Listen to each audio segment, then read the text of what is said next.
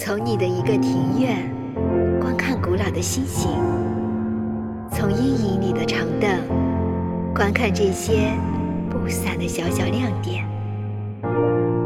我的无知还没有学会叫出他们的名字，也不会排成星座。